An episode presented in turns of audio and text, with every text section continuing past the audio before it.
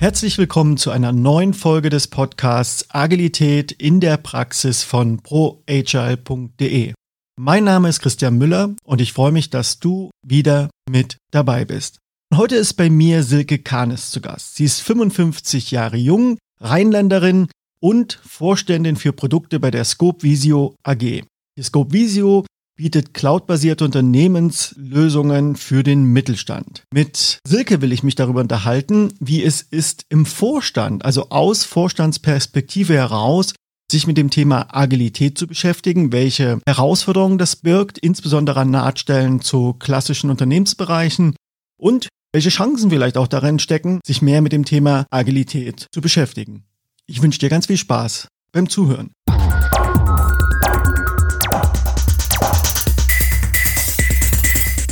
Hallo Silke, schön, dass du da bist. Grüß dich.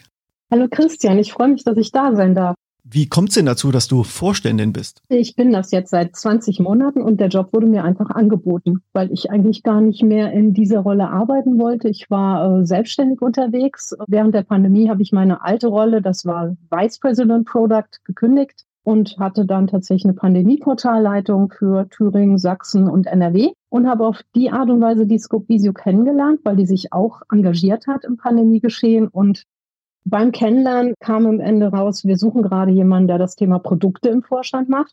Da ich eine langjährige Historie habe in dem Bereich, gerade im Bereich agile Produktentwicklung und vielleicht auch eine etwas andere Kultur in dieses Unternehmen bringen würde, wurde mir das im Ende angeboten. Und ich habe ein bisschen nachgedacht und habe es dann einfach gemacht.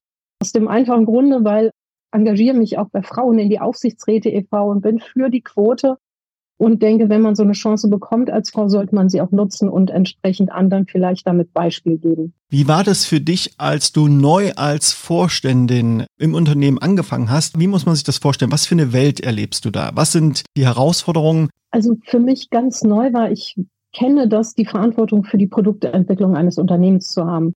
Für mich neu war diese andere Welt, also mit ein Unternehmen zu lenken und plötzlich nicht mehr 100 Prozent des Tages mich um meine Leute zu kümmern, dass wir gute Produkte machen, dass die vernünftig empowered sind, sondern eben auch die andere Sichtweise kennenzulernen, nämlich was es bedeutet, diese ganzen Finanzkennzahlen.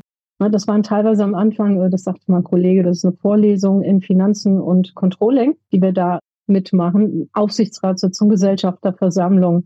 Also wirklich mit diesen Kennzahlen arbeiten und mal die andere Sicht kennenzulernen und auch Respekt vor dieser anderen Welt, nämlich der nicht agilen Welt zu haben. Und das war für mich neu. Das heißt, du kommst aus der Produktentwicklung, da hast du also einen sehr umfangreichen Erfahrungsschatz auch, 20 Jahre hast du vorhin gesagt, in dem Bereich, schwerpunktmäßig agile Produktentwicklung. Und jetzt bist du also plötzlich in einem Vorstandsmandat und merkst plötzlich, dass ganz andere Themen teilweise auf dich einströmen und das, was du vorher lange und gut gemacht hattest, dieses Produkte operativ und strategisch zu begleiten, das fällt jetzt ein bisschen weg und ganz andere Themen beginnen zu dominieren. Ginge es anders?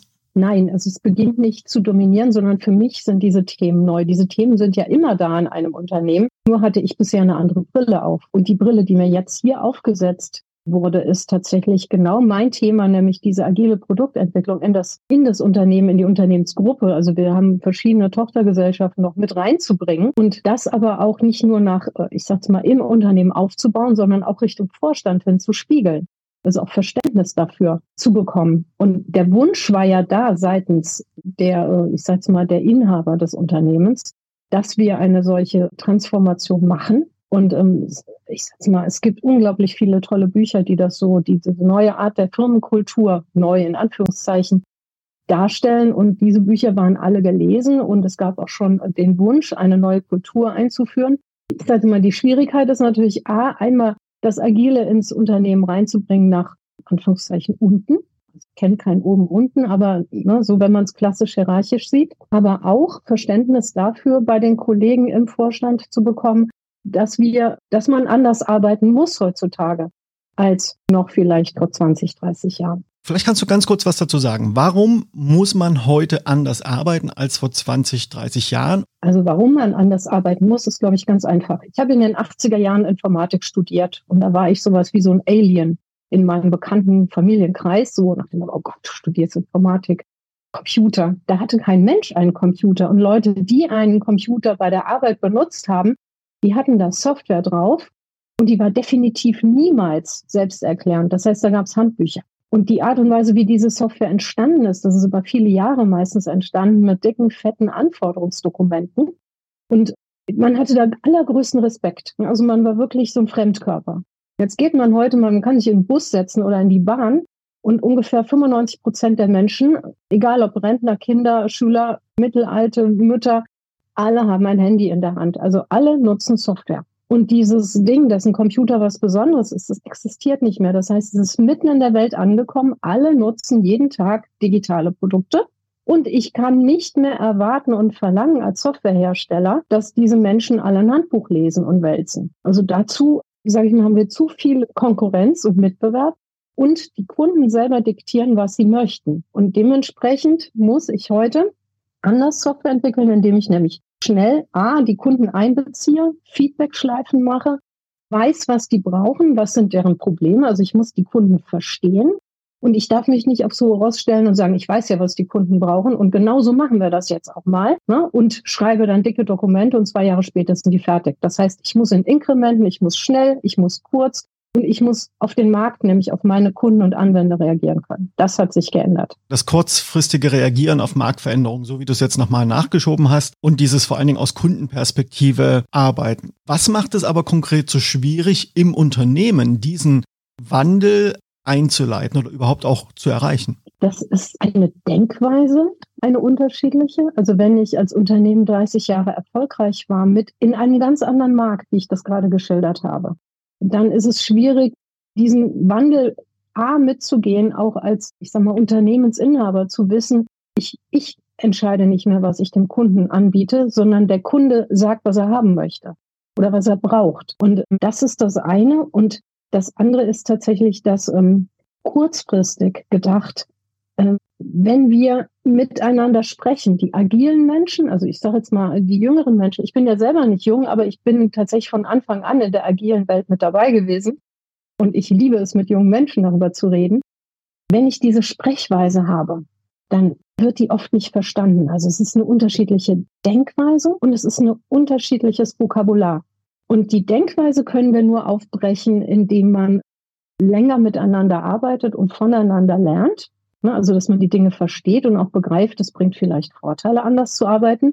Die Sprechweise, das Vokabular ist etwas, da können wir sofort dran. Und das sind für mich Sofortmaßnahmen, dass ich einfach andere Wörter verwende, um alle Seiten richtig abzuholen. Und da müssen wir agilen Menschen uns ein bisschen äh, ja, die Schuld geben, auch, dass wir geile heiße Scheiße, die da durchs Dorf getrieben wird, an Methoden und Verfahren etc. Ne, da gibt's ja immer wieder neue Customer Journey Maps.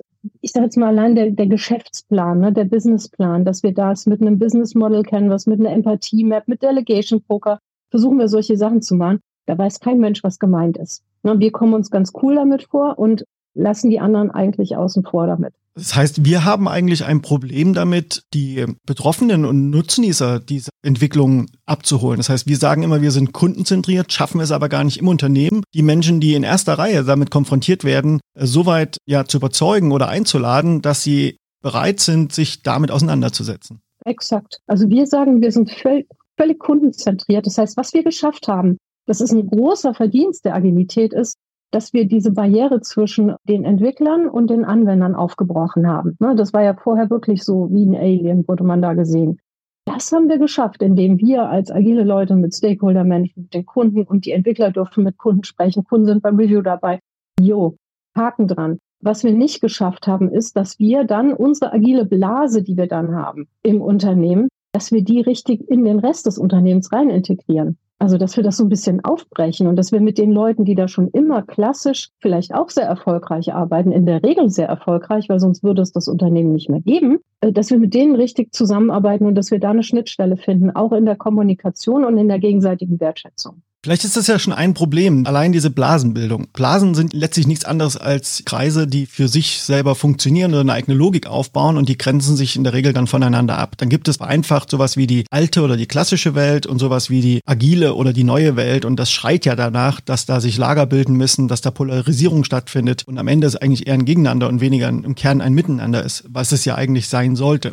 Also das scheint ja schon mal ein Problem zu sein. Andere, was ich glaube, was ich selber auch häufig erlebe, ich arbeite auch viel mit Vorständen zusammen, ist natürlich einerseits, dass auf so einem Vorstandsmandat auch eine Menge Verantwortung lastet. Auf der einen Seite, du hast es selber gesagt, die Unternehmen sind aber heute noch da, weil sie in der Vergangenheit vieles richtig gemacht haben und erfolgreich waren. Und es ist natürlich total schwierig, aufgrund von äußeren Rahmenveränderungen diesen Switch, diese Transformation herzuleiten, dass das, was bisher immer erfolgreich war, soll plötzlich nicht mehr erfolgreich sein, insbesondere wenn vielleicht die aktuellen Zahlen auch gar nicht so schlecht sind. Vielleicht nochmal zum Verständnis für die, die selber noch nie in dem Vorstandsmandat waren. Du hast das jetzt in. Was sind denn die großen Herausforderungen aus Vorstandsperspektive oder was sind deine Annahmen, warum es vielen Vorständen nicht leicht fällt, sich auf dieses, was wir mit agile Welt bezeichnen, sich darauf einzulassen, ich mache mal eine Klammer auf, also sowas wie loslassen können, weniger Planbarkeit, vermeintlich weniger Kontrolle und so weiter und so fort. Wo siehst du die ganz konkreten Herausforderungen, die die Menschen in diesen Positionen haben? Das hast du gerade sehr gut schon angedeutet, dass diese, diesen Kontrollverlust, den vermeintlichen. Ich bin schon oben drüber strategisch unterwegs als Vorstand. Das heißt, ich weiß grob, was meine Leute machen. Ich habe Aufträge in die Leute reingegeben. Ich habe es vielleicht geschafft, die intrinsisch zu motivieren. Aber dieses permanente Kontrollieren Zahlen nachfassen, sich einmischen und vermeintlich die Entscheidung von oben durchmanagen und durchdelegieren, das ist etwas, da müssen wir lernen, dass das im Agilen anders funktioniert. Und da tun sich manche Menschen mit schwer, weil man gibt natürlich auch so ein bisschen das Ruder aus der Hand. Vermeintlich. Also ich sage immer, agile Führung braucht definitiv Entscheider. Aber bei nicht agilen Führungskräften ist es eben oft so, dass die gerne die Kommandos geben, dass sie gerne die Aufträge rausgeben und gerne auch kontrollieren, ob das Ganze gut läuft. Das ist die Schwierigkeit im Vorstand, dass man diese verschiedenen Denkweisen zusammenbringt. Ich glaube, das Paradoxe daran ist, dass ja genau das, was du eben gesagt hast, dieses Kontrollieren, die Dinge in der Hand behalten, die Führung übernehmen, Dinge leiten, dass das natürlich incentiviert wurde, lange Zeit, dass das zu Erfolg geführt hat. Also wer das alles konnte, hat im Unternehmen die besten Chancen gehabt, aufzusteigen. Und plötzlich soll das genau eine Hypothek sein, soll genau diese Logik nicht mehr gelten. Dass da natürlich eine absolute Irritation entstehen muss, scheint mir vollkommen klar zu sein. Andererseits, aber die Welt verändert sich. Wir sehen das. Wir haben einen Generationenwandel. Menschen, die mehr Freiheit erwarten, die auch die Sinnfrage bei Arbeit stellen, gerade in einer Zeit, wo wir einen Arbeitnehmermarkt haben, Dinge auch kulturell sich wirklich verändern und wir nicht mit mehr vom Gleichen in die Zukunft kommen. Und die große Herausforderung ist jetzt, wie kann es gelingen, das, was du skizziert hast, dieses Empowerment, ja, Menschen äh, stark machen, Systeme stärken, Umfelder kreieren, in denen auch anpassungsfähiges, kundenzentriertes, schnell reaktionsfähiges Arbeiten möglich ist. Was glaubst du aus Vorstandsperspektive, was wären notwendige Wege und vielleicht auch Ideen, die du hast? Was ist zu tun, um diesen Weg, diese Transformation zu schaffen? Es muss bei der Führung anfangen. Es gibt ja diesen schönen alten Spruch, der Fisch fängt immer am Kopf an zu stinken. Und es bringt nichts, wenn die Führung sagt, wir möchten jetzt bitte, dass ihr agil arbeitet und es aber selber nicht tut. Also sprich, ich möchte gerne, dass Teams empowered sind, Dinge alleine selbstständig zu machen. Ne, ich vertraue diesen Teams. Ich, mein Job ist es zu gucken, dass da die richtig guten Leute drin sind in diesem Team. Das ist meine Verantwortung. Dafür zu sorgen, dass die das machen können. Ich kann aber nicht dann selber als Vorstand immer wieder reingucken und kontrollieren und sagen, nee, das habt ihr aber, ich habe mir das eigentlich anders vorgestellt. Ne? So, ich habe in der Schublade ein Konzept, so soll das bitte aussehen. Und deswegen muss es in der Führung selber anfangen. Und was man dort klären muss, ist, und das ist das Stichwort Kultur, hattest du eben auch genannt, wie ist unsere Firmenkultur? Wenn die Unternehmenskultur so ist, dass sie sagen, wir arbeiten in Hierarchien und wir haben ja bestimmte Prozesse und Abläufe und da muss immer ein Vorgesetzter freizeichnen, dann ist das okay. Dann hat das Unternehmen das so festgelegt und dann kann man sich überlegen, möchte ich in diesem Unternehmen arbeiten oder nicht. Wir sind ein Arbeitnehmermarkt und es gibt genügend Arbeitnehmer, die das gut finden, so zu arbeiten. Muss man auch sagen. Nicht jeder ist bis Agile gemacht. Wenn ich aber als Unternehmen sage, ich möchte gerne Agilität fördern, dann muss ich auch entsprechend die Kultur erarbeiten, damit es möglich ist. Und diese Kultur zu erarbeiten, das genügt nicht, die an die Wand zu hängen und zu sagen, das sind jetzt unsere Kulturregeln, sondern diese Kultur muss natürlich von oben vorgelebt werden. Also A, vorgelebt, aber auch gesagt, ich möchte das, dass wir so eine Kultur haben. Und dann muss ich die Mitarbeitenden mitnehmen. Das heißt, ich muss mit denen gemeinsam mich hinsetzen und sagen, wie können wir das täglich schaffen? Weil für die Mitarbeitenden, die aus dem Klassischen kommen und die lesen diese Kulturregeln, die sagen, das ist schön, was hat das mit mir zu tun? Gar nichts. So, dementsprechend muss ich die Mitarbeitenden mit ins Boot holen. Ich muss quasi transparent und mit den ganzen Menschen zusammen sagen, wie Was bedeutet das, wenn wir diese Kulturregeln haben? Wie machen wir das dann konkret? Und ich gebe jetzt mal ein Beispiel aus dem Vorstand. Ich glaube, das darf ich sagen. Es war, da war ich ganz frisch und neu und dann saßen wir zusammen in so einem Strategie-Meeting und dann wurde äh, gefragt, was sind denn eure Ziele für dieses Jahr? Was, was stellt ihr euch vor? Das war auch so ein bisschen so ein Kennenlernen. Und dann, dann wurde reihum gefragt oder es sollte reihum gefragt werden. Und ich habe das mitbekommen und ich habe erstmal geschrien und habe gesagt, halt, wir fragen doch jetzt nicht jeden hier und dann sagt jeder das gleiche wie der Vorgänger oder ergänzt noch was, sondern ich habe Post-its dabei. Können wir das bitte mal aufschreiben auf Post-its?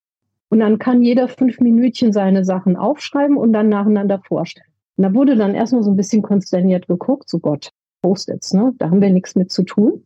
Und mittlerweile ist es so, dass kein Meeting mehr ohne Post-its abläuft. Also im Gegenteil, ne, wenn da einer kommt und sagt, ich habe mal auf Excel was mitgebracht, das wird also direkt verworfen. Es wird mit Post-its gearbeitet und überall hängen die an den Wänden. Und das freut mich jetzt so ein bisschen. Das ist so ein ganz, ganz kleines Beispiel für so ein bisschen, ich sag mal, eine andere Denke oder andere Werkzeuge einzusetzen für das, was man tut. Also hast du eines der wichtigen agilen Grundprinzipien, nämlich das Visualisieren, also das Sichtbar und Transparent machen von Informationen durch die Hintertür bei euch eingeführt. Kann man sagen.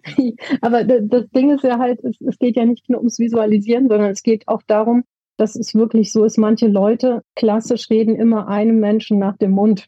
Und wenn der Mensch anfängt, seine Meinung zu sagen, dann hat kein anderer eine andere Meinung. Wenn ich gezwungen bin, meine eigene Meinung zu Papier zu bringen und dann an die Wand zu pinnen, dann ist es aufgedeckt. Das liberalisiert die Meinungsfindung in so einer Gruppe, ne? wenn plötzlich alle eine ja. erstmal initial gleiche Stimmengewalt haben und man am Ende das zusammenführen muss zu einem möglichst besten Ergebnis. Richtig. Hat fantastisch funktioniert. Es wurde sehr positiv aufgenommen und wie gesagt, also es freut mich immer, das zu sehen, dass genauso jetzt auch gearbeitet wird und dass so gedacht wird. Dieses Post-it-Beispiel mag vielleicht banal klingen, aber es zeigt ja ein Muster, dass man bestimmte Sachen einfach erstmal durchbrechen muss, bestimmte Gewohnheiten durchbrechen muss, Alternativen aufzeigen oder kennenlernen muss, um einfach die Chance zu haben, auch den Radius zu erweitern. Und zugleich gibt es aber trotzdem die Herausforderung, ihr seid ja jetzt zum Beispiel in der AG, ja, das heißt, ihr seid in einer Form am Kapitalmarkt gelistet und gerade Aktienkonzerne, die auf Quartalsbasis an Zahlen gemessen werden, da kann ich mir vorstellen, dass das noch ein zusätzlicher Druck ist seitens der Shareholder, dort entsprechend abzuliefern und dass das sicherlich auch auf einem Vorstandsmandat massiv drückt, wo noch ein Aufsichtsrat dasteht, die Ergebnisse, die Verbesserungen, die dann in irgendeiner Form eingefordert werden, zu erzielen. Und dass es da Momente geben kann, wo man eben sagt, da ist mir die Agilität oder alles andere einfach mal egal, sondern ich werde an Kennzahlen gemessen. Und wenn die nicht in Ordnung sind, muss ich agieren. Was glaubst du aus der agilen Perspektive, die du hier einnimmst? Wie müsste sich hier auch das Selbstverständnis eines Vorstands verändern, um diese Balance hinzubekommen zwischen der selbstorganisierten agilen Welt und aber natürlich dem legitimen Marktinteresse, Umsatz und Gewinne zu erwirtschaften? Ich stimme zu. Exakt so ist es. Und es geht ja darum, wie werden diese Ergebnisse dann geschafft. Und was wir haben, ist, wir haben Boards eingeführt, also sogenannte Management Boards, wo wir einmal aus Marktsicht auf das Produkt gucken, nämlich was sind die Anforderungen von Seiten des Marktes und aus technischer Sicht, also Technologie und Innovation. Also es kann ja auch sein, wir kennen das alle, da sind irgendwelche Bibliotheken veraltet etc. etc. Und dann haben die Entwickler, die können sich da monatelang dran tummeln, Dinge neu zu machen und anders zu machen, ohne dass der Nutzer irgendeinen Mehrwert hat. Das heißt, wir bringen diese Dinge zusammen und das ist letztlich auch mein Job, daraus eine Roadmap zu formulieren, in der die technischen Dinge auch berücksichtigt sind, damit wir keine technischen Schulden weiter aufbauen, aber natürlich die Marktsicht ganz massiv eine Rolle spielt. Das heißt, es ist nicht so bei uns, dass die Product Owner komplett frei agieren und sagen, ich sag jetzt mal, ich stampfe dieses Produkt ein oder ich mache da was ganz Neues, sondern diese grobe Richtung, in die wir gehen, dass wir sagen, das sind unsere Zielmärkte, das sind die Anforderungen der Zielmärkte, das sind die Themen, mit denen wir uns in diesem Jahr befassen wollen, dass wir diese Themen so kapseln, dass wir die in bestimmte Teams geben können und diese Teams sich dann damit auseinandersetzen. Das heißt, das ist schon getrieben von dem, dass wir Umsätze machen, dass wir bestimmte Zielgruppen erreichen, bestimmte Bedürfnisse befriedigen. Und letztlich werden die dann agil abgearbeitet. Glaubst du, dass das reicht, um diesen starken Druck, den ihr auf Vorstandsebene spürt? Ja, also ihr spürt ja nicht nur die Situation im Unternehmen, das kriegt ihr natürlich auf die eine oder andere Weise auch permanent mit, sondern natürlich den Marktdruck, den ihr wahrscheinlich in Form von Umsatzzahlen oder in Form von Kennzahlen mitbekommt. Glaubst du, dass das reicht oder was wäre noch möglich, für Unternehmen, um an der Stelle diesen permanenten Anforderungsdruck, aber auch diesen permanenten Veränderungsdruck noch besser gegenüberzustehen? In der idealisierten Welt habe ich nicht nur Vorstandsboards, die solche Dinge besprechen, sondern in der idealisierten Welt habe ich die Product Owner oder Teile des Teams mit involviert in diesen Geschichten, dass da viel, viel mehr Verständnis dafür herrscht, was da gerade für ein Druck ist. Denn das ist auch das, was ich sagte in meinen ersten Tagen als Vorständin, dass ich solche Dinge erstmalig richtig mitbekommen habe. Das hat mir geholfen. Und ich glaube, es gibt ja sehr viele in der agilen Welt, die wirklich wie in so einer Blase sehr dogmatisch, missionarisch rum und es darf nur so gearbeitet werden und es ist nicht so. Und das wissen wir alle, dass das eigentlich so nicht funktioniert. Und wenn wir diese Leute aber mit involvieren und sagen, welchen Schmerz haben wir als Unternehmen, also nicht nur welchen Schmerz hat der Kunde, sondern welchen Schmerz haben wir als Unternehmen, weiter die Gehälter bezahlen zu können und entsprechend vielleicht auch neue Menschen, neues Wachstum zu finanzieren, äh, dann habe ich viel, viel mehr Verständnis. Also für mich gibt es keine Alternative zur in Anführungszeichen agilen Blase in der Produktentwicklung. Also anders kann ich heute nicht mehr. Ich muss schnell reagieren, ich muss in Inkrementen denken, ich muss mit Feedback arbeiten vom Kunden.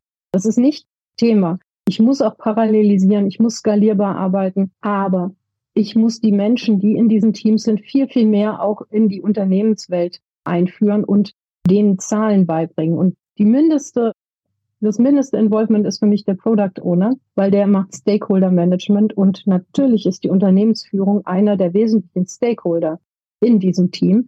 Und das muss man auch verstehen. Wenn wir jetzt mal wieder von der idealisierten Sichtweise weggehen, das, was du auf der Metaebene zumindest beschrieben hast, sind ja auch wieder wichtige agile Grundprinzipien, nämlich das Thema Transparenz und auch Respekt und Vertrauen. Also, dass wir einerseits natürlich Dinge transparent machen und eben nicht von oben nach unten durchfiltern, dass am beiden Enden dieser Kaskade nur noch verzerrte Daten ankommen. Das zweite, dass wir Respekt haben vor den Menschen in ihren jeweiligen Positionen. Und das dritte natürlich auch Vertrauen zu sagen, dass wir davon durchstellen, dass alle das Bestmögliche fürs Unternehmen wollen. Und wenn wir aber ein Unternehmen haben, wo das nicht ist, dann sollten wir uns selbstkritisch fragen, was haben wir eigentlich dazu beigetragen, dass das so ist. Das, was du auch beschrieben hast, ist ja die Oberfläche zum Markt erhöhen. Ne? Also indem wir im Unternehmen viel mehr Menschen mit in die Produktsichtweise integrieren, können wir natürlich auch viel schneller Signale vom Markt aufnehmen und entsprechend im Unternehmen umsetzen. Zum Abschluss mal so einen konkreten Tipp aus deiner Profession als Produktmensch. Wenn ich als Unternehmen eher klassisch unterwegs war, ich merke aber, okay, mir geht der Kontakt zum Markt langsam verloren, beziehungsweise meine Konkurrenten sind schneller. Was kann ich tun aus Vorstandsperspektive, um hier einen Hebel anzusetzen, diesen Anschluss nicht zu verlieren und bessere Produkte für meine Kunden umsetzen zu können? Also natürlich die klassische Gretchenfrage. Wenn ich eher klassisch unterwegs war, dann sage ich mal, gibt es ganz oft den Irrglauben, wir sind ja ganz nah am Kunden, weil gerade in dem klassisch unterwegs Kontext sind Menschen, ähm, sind Verantwortliche sehr eng im Austausch mit einem oder anderen Kunden und bauen genau für diesen einen oder anderen Kunden irgendwas ein in die Software, was nur dieser eine Kunde dann benötigt, eventuell noch mit einer netten If-Bedingung in der Software. Der absolute Albtraum eigentlich einer stabilen Plattform. Dementsprechend diese habe ich da kein, ich habe keine schnelle Antwort. Also du merkst, ich eiere gerade rum. Ich habe keine Antwort darauf. Also ich würde sehr gerne sagen, ladet bitte die Kunden ein, macht einen Workshop mit euren Kunden, macht einen Kundentag, Kundenzufriedenheitstag, wo ihr den Kunden einfach mal zuhört oder zuschaut, wie sie mit der Software arbeiten. Und das Beste, was man eigentlich machen kann, ist, dass man wirklich diese Top-Kunden, das können ja die Top-Kunden sein, die auch die Umsatztreiber sind, dass man die mal befragt, wo habt ihr den größten Schmerz, dass man versucht, da eine Schnittmenge zu finden und nicht für den einen oder anderen Kunden was Spezielles einzubauen. Also wir nennen es immer so Balkönchen anbauen an der Software, ähm, sondern irgendwas zu finden, was viele Kunden zufriedenstellt den Kunden auch mit involviert, Feedback gibt an den Kunden, also sprich tatsächlich transparent Richtung Kunde auch kommuniziert und sagt, ihr habt uns das gesagt und wir haben das jetzt gemacht. Ne, also das sind für mich so, so Punkte, wo man angreifen kann, aber das ist wahnsinnig schwierig mit klassisch denkenden Strukturen, ähm, die sagen, ihr seid ja gar nicht nah genug am Kunden, weil wir nicht mit Einzelkunden sprechen und für Einzelkunden irgendwelche Einzelfeatures einbauen, die sonst kein Mensch braucht in Richtung deiner Vorstandskollegin in anderen Unternehmen. Was ist dein Learning? Was würdest du anderen gerne mitgeben, wie sie sich aus dieser eher klassisch orientierten Command- und Kontrollwelt in Richtung einer agileren, anpassungsfähigeren Unternehmenskultur zu wandeln? Also was wäre dein, dein Tipp, dein Learning, was du ihnen mitgeben könntest auf ihrem weiteren Weg? Leute, macht bitte mal als Vorstandsteam gemeinsam mit einem Agile Coach zusammen eine Schulung und wenn es ein Wochenendseminar ist, einfach mal, dass ihr diese anderen Denkweisen selber erfahrt, selber mal ausprobieren könnt in einem geschützten Raum, ohne als Idioten dazustehen, weil genau das ist das Problem, ne, dass man immer denkt, ich weiß das alles gar nicht, was sie da machen. Macht bitte mal sowas und versucht dann zu überlegen, was könnte bei euch im Unternehmen gut funktionieren. Aber ihr müsst bei euch selber anfangen. Du hast ganz in deiner Einleitung gesagt, dass äh, ich aus dem Vorstand heraus agil versuche zu agieren. Ich bin als agiler Mensch in diesen Vorstand reingekommen. Das heißt, ich habe die Agilität so ein bisschen mitgebracht und die agile Sichtweise. Und mein wichtigstes Learning war, dass ich das Vokabular nicht verwenden darf. Sonst bin ich außen vor oder es wird gesagt, oh Gott, ist das langsam und furchtbar. Ne? Wir, wir müssen vom Kunden her denken, oh Gott, nein, wir wissen doch, was der Kunde will. Also, dass ich mein Vokabular ganz massiv anpassen musste. Und dann konnte ich auch wirklich gute Dinge machen. Ne, also die Dinge sind ja gut, aber die wurden halt nicht verstanden. So. Und dementsprechend ist es wichtig, a, Leute, lasst euch schlau machen über diese ganzen agilen Methoden. Probiert sie mal selber aus in einem geschützten Raum als Vorstandsteam. Und Transformation bedeutet nicht, dass ich meine Mitarbeitenden transformieren muss, sondern ich muss alle transformieren. Und da gehört auch der Vorstand dazu. Ich würde gerne Heinz von Fürster zitieren, der gesagt hat, Sprache schafft Wirklichkeit. Und vielleicht ist das ein Spannungsfeld, über das sich weiter nachzudenken lohnt, wenn wir alte Begriffe verwenden, ob wir damit wirklich das Neue erreichen. Und das würde ich gerne zum Abschluss hier so zwischen uns und im Raum zwischen den Hörerinnen und Hörern stehen lassen. Liebe Silke, ich danke dir ganz vielmals fürs Dabeisein. Das waren spannende Einsichten aus der Perspektive einer Vorständin mit einem sehr agilen Background. Vielen Dank, dass du dabei warst. Sehr gerne. Danke, Christian.